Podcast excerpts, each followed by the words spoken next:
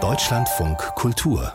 Lesart im Chicago der frühen 1990er Jahre beginnt der neue Roman von Nathan Hill, Wellness, eine großartige, sehr unterhaltsame Liebesgeschichte und zugleich auch eine scharfsinnige, ironische Analyse des Zeitgeists. Nathan Hill war auch mit seinem ersten international erfolgreichen Roman Geister bei uns in der Lesart zu Gast. Das war 2016 direkt nach der Nacht, in der Donald Trump zum amerikanischen Präsidenten gewählt worden war.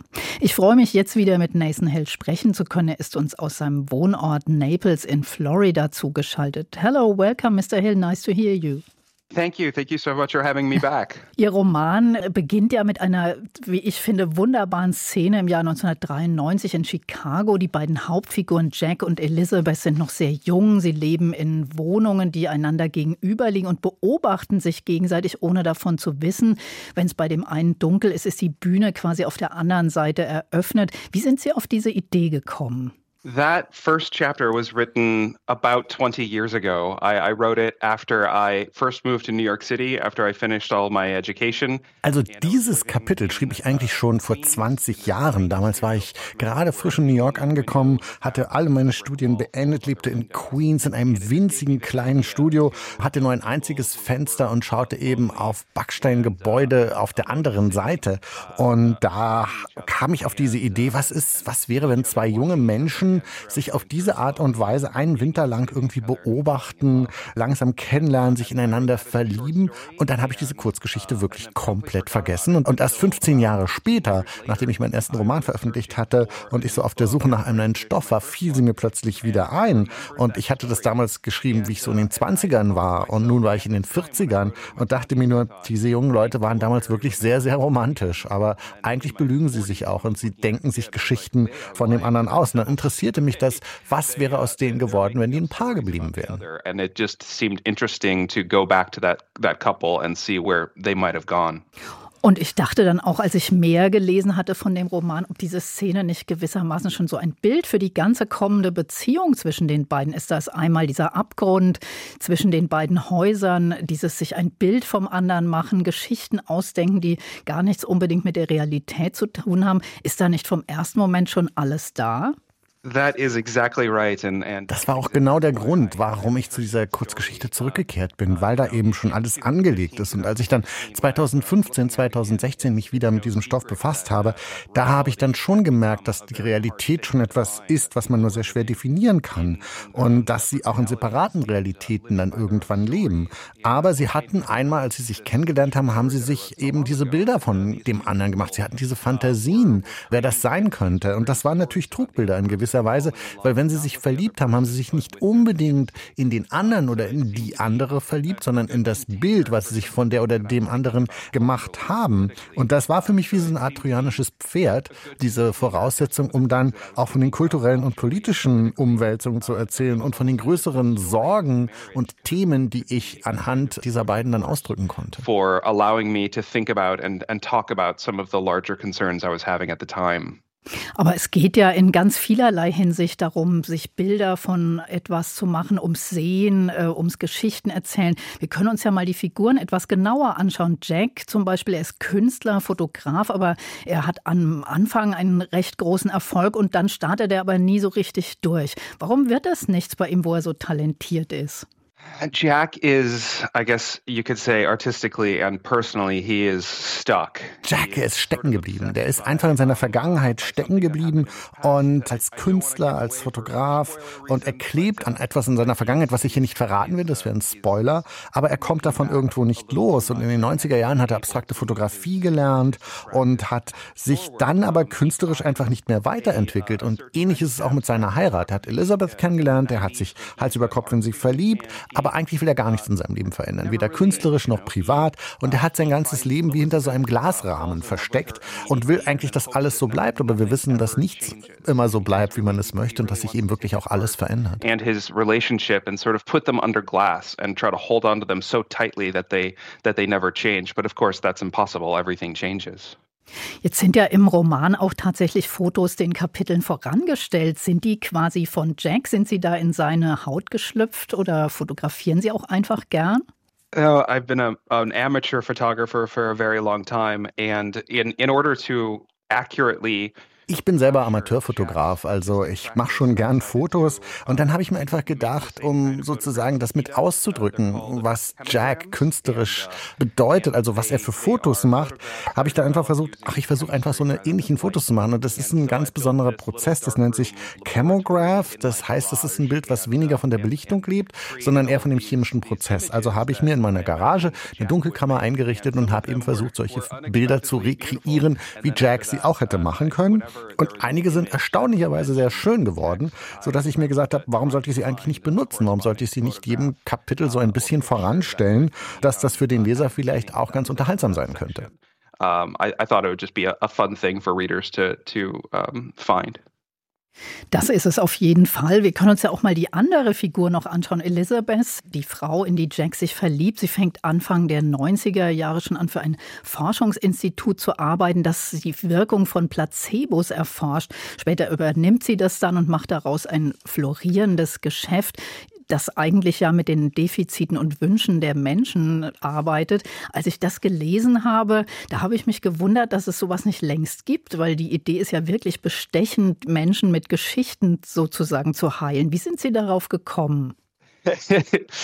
it it it doesn't officially exist in in reality, but uh, but I feel like a lot of uh, companies, especially the companies who make. Naja, uh, offiziell existiert es nicht, aber sind nicht viele Hersteller von Wellness-Produkten irgendwie machen die nicht irgendwie das, wenn man sich das ein bisschen genauer anschaut? Also ich habe mich wirklich für Placebos interessiert, nicht nur im biologischen Sinn, sondern vor allen Dingen auch im historischen Sinn. Es ist ja ein Wort, was aus dem Lateinischen kommt und was ja nichts anderes heißt als ich will gefallen oder ich sollte gefallen. Und das fing wirklich damit an, dass man im Mittelalter bei Beerdigungen professionelle Menschen bezahlt hat, damit sie da rumheulen auf irgendwelchen Beerdigungen und groß trauen, also professionelle Trauernde. So fing das mit diesem Placebos an.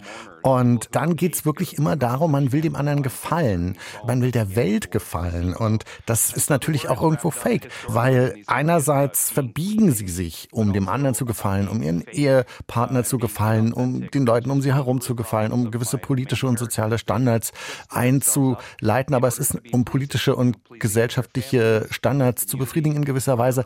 Aber natürlich funktioniert das nicht und diese ganze Welt bricht zusammen und darum geht es im Roman. The thing that happens in the novel is that these pleasing exteriors are finally crumbling. Unser Gast ist heute der amerikanische Schriftsteller Nathan Hill mit seinem neuen Roman Wellness. Und wir haben gerade schon über die Kraft von Placebos, also von Geschichten, an die man glauben muss, damit sie funktionieren, gesprochen. Und mir hat sehr gefallen, Nathan Hill, als ihre Figur Elizabeth an einer Stelle denkt, dass das Schönste an ihrer Arbeit war, sich die alternativen Wahrheiten auszudenken. Und das lassen Sie sie denken. Anfang der 90er, also lange vor Trump und Fake News. Sehen Sie denn in dieser Zeit Zeit den Ursprung unseres Zeitgeists? I know that I started thinking about it uh, before Trump came along. I, I, remember having a fight with a good friend of mine. Uh, he was spending a lot of money on certain wellness practices that I found very dubious. Also das war schon etwas, mit dem ich mich beschäftigt habe, lange bevor Trump an die Macht gekommen ist. Weil ich hatte wirklich einen guten Freund und der benutzte sehr viele Wellness-Produkte, gab auch sehr viel Geld dafür aus, damit es ihm besser geht. Und ich fand es eigentlich schade und sagte ihm, aber die Sachen sind doch gar nicht echt, also das funktioniert doch gar nicht, das sind doch Fake-Produkte. Und er sagte, das ist doch mir egal, solange es mir besser geht. Und das brachte mich natürlich zum Nachdenken, weil ich mir sagte, na wer bin ich denn, um jetzt über ihn zu urteilen? Aber das brachte mich dann dazu, dass ich mir gesagt habe, was spielen Placebos oder fragwürdige Wellnessprodukte für eine Rolle? Und ist Politik nichts anderes als ein großer Placebo, dass Politiker oder Parteien ein gewisses Narrativ über ein Land haben und uns eine gewisse Story von einem Land verkaufen, wie sie es sehen, eine schöne Geschichte und dass man für die schöne Geschichte wählt und nicht unbedingt für die Politiker, die diese Geschichte verkaufen. Also es war schon lange vor Trump, dass ich mich damit beschäftigt habe. Uh, and, uh, and put it right in front of our faces. But yes, it was something I was thinking about before. Und ist nicht diese Idee, dass es vor allem eine gute Geschichte braucht, um jemanden zu heilen, aber auch um jemanden zu lieben, ist das nicht so was wie der Glutkern Ihres Romans? Alles ist eine Frage des Glaubens sozusagen? Das stimmt natürlich, dass das der Kern dieser Geschichte ist. Und äh, ich habe wirklich sehr viel recherchiert für dieses Buch. Wir leben wirklich von Geschichten, Geschichten, an die wir glauben. Aber als Menschen sind wir eben fehlbar. Und auf der anderen Seite sehen wir uns auch nach einer gewissen Sicherheit. Und uns ist Sicherheit letztendlich lieber als Unsicherheit. Das heißt, diese Geschichten, an die wir so gerne glauben, müssen entweder neu geschrieben werden oder aber weiterentwickelt werden oder aber sie sind schlicht falsch. Und in diesem Buch, da geht es eben darum, dass ich den Leuten sage, ihr könnt an diese Geschichten glauben, wenn ihr das wollt, aber vergesst nicht neugierig zu bleiben und tut es mit einer gewissen Demut. Der Roman ist ja auch wie so eine Studie, wie so eine Beziehung quasi ihren Gründungsmythos aufstellt, aber dann eben auch den Glauben an die eigene Geschichte offenbar verliert. Die beiden werden sich fremd und ich habe mich gefragt, ist das eigentlich unausweichlich? Ist das der Lauf der Liebe? I think that the problem with Jack and Elizabeth, and maybe it's a problem with a lot of other couples. Das Problem zwischen Jack und Elizabeth ist einfach, dass sie an gewisse Versionen von sich glauben, die sie mal waren, an gewisse Stationen aus ihrem Leben, an denen sie festhalten und an denen sie fast festkleben. Und das ist etwas, was uns alle betrifft. Wenn ich mich mit meiner Frau streite, bin ich einerseits im Hier und Jetzt, andererseits bin ich ein vierjähriger Junge, der über irgendetwas verletzt ist, über das er noch nicht hinweggekommen ist. Und ich glaube, glaube, wir tragen alle so ein bisschen etwas in uns, dass wir an gewissen Versionen von uns festhalten möchten, die sich aber längst überlebt haben. Und das ist eben auch das Problem von Jack und Elizabeth, dass sie einfach zusammenwachsen müssen. Also sie müssen das überwinden und das fällt ihnen natürlich sehr schwer, aber ich glaube, das ist ein Problem, was sehr viele Paare wirklich haben. and uh, they're finding it hard to do that. And yeah, I think I think a lot of people face a similar dilemma.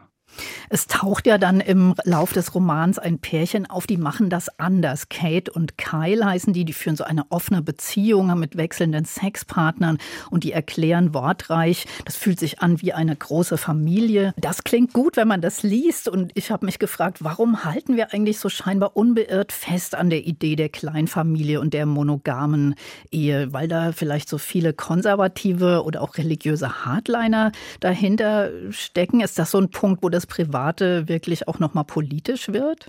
That is a, a, very good question.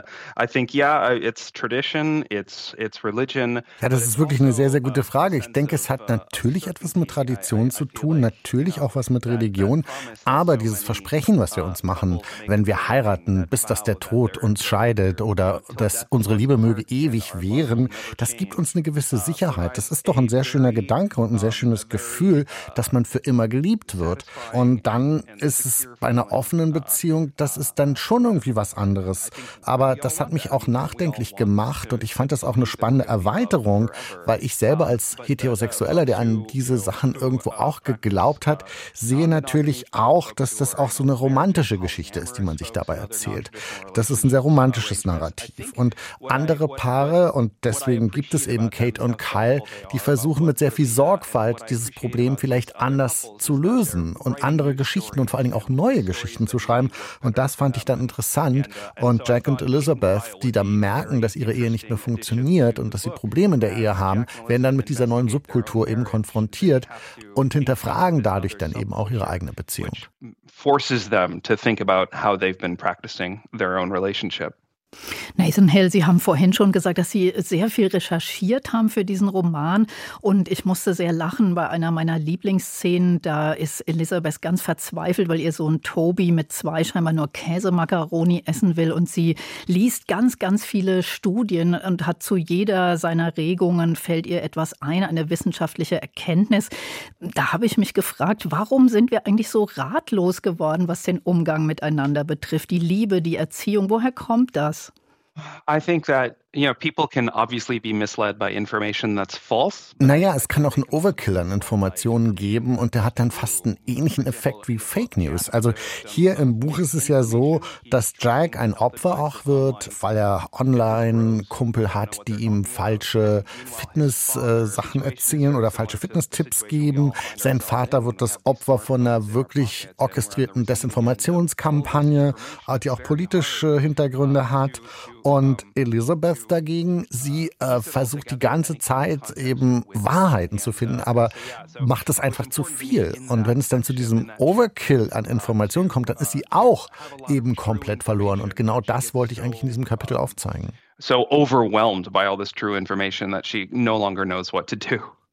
Nathan Hill, als wir das erste Mal miteinander gesprochen haben, ich habe es schon am Anfang gesagt, da ging es um Ihren Roman Geister, aber das war auch eben nach der Nacht, in der Donald Trump zum Präsidenten gewählt worden war und Ihnen war die Fassungslosigkeit wirklich anzumerken. Jetzt sprechen wir wieder im Wahljahr. Mit welchen Gefühlen schauen Sie denn da drauf? yeah.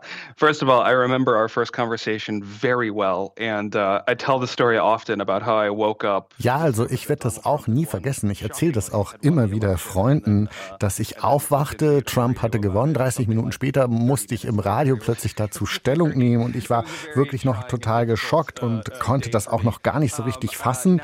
Aber nun sind ja ein paar Jahre vergangen und demnächst werden die Republikaner ihre ersten Primaries äh, machen und egal was passiert passiert. Ich glaube schon, dass ich ein bisschen ruhiger geworden bin, dass ich auch mental ein bisschen mehr vorbereitet bin auf solche Situationen. I, I'm, I'm much more prepared mentally than I was uh, back in 2016. Wir können es ja dann überprüfen und wieder miteinander sprechen, Mr. Hill. Uh, sounds good. Okay. We'll speak again in November and see okay. what happens. We have an appointment. Dankeschön für dieses Gespräch in Deutschlandfunk Kultur. Thank you very much for talking to us. It was a pleasure. Yeah, thank you for the very thoughtful question questions. I really appreciate it. Vielen Dank auch an unseren Übersetzer Jörg Taschmann und der neue Roman von Nathan Hill ist unter dem Titel Wellness erschienen. Aus dem Englischen übersetzt haben ihn Stefan Kleiner und Dirk van Gunsteren und erschienen ist er bei Pieper. 736 Seiten kosten 28 Euro.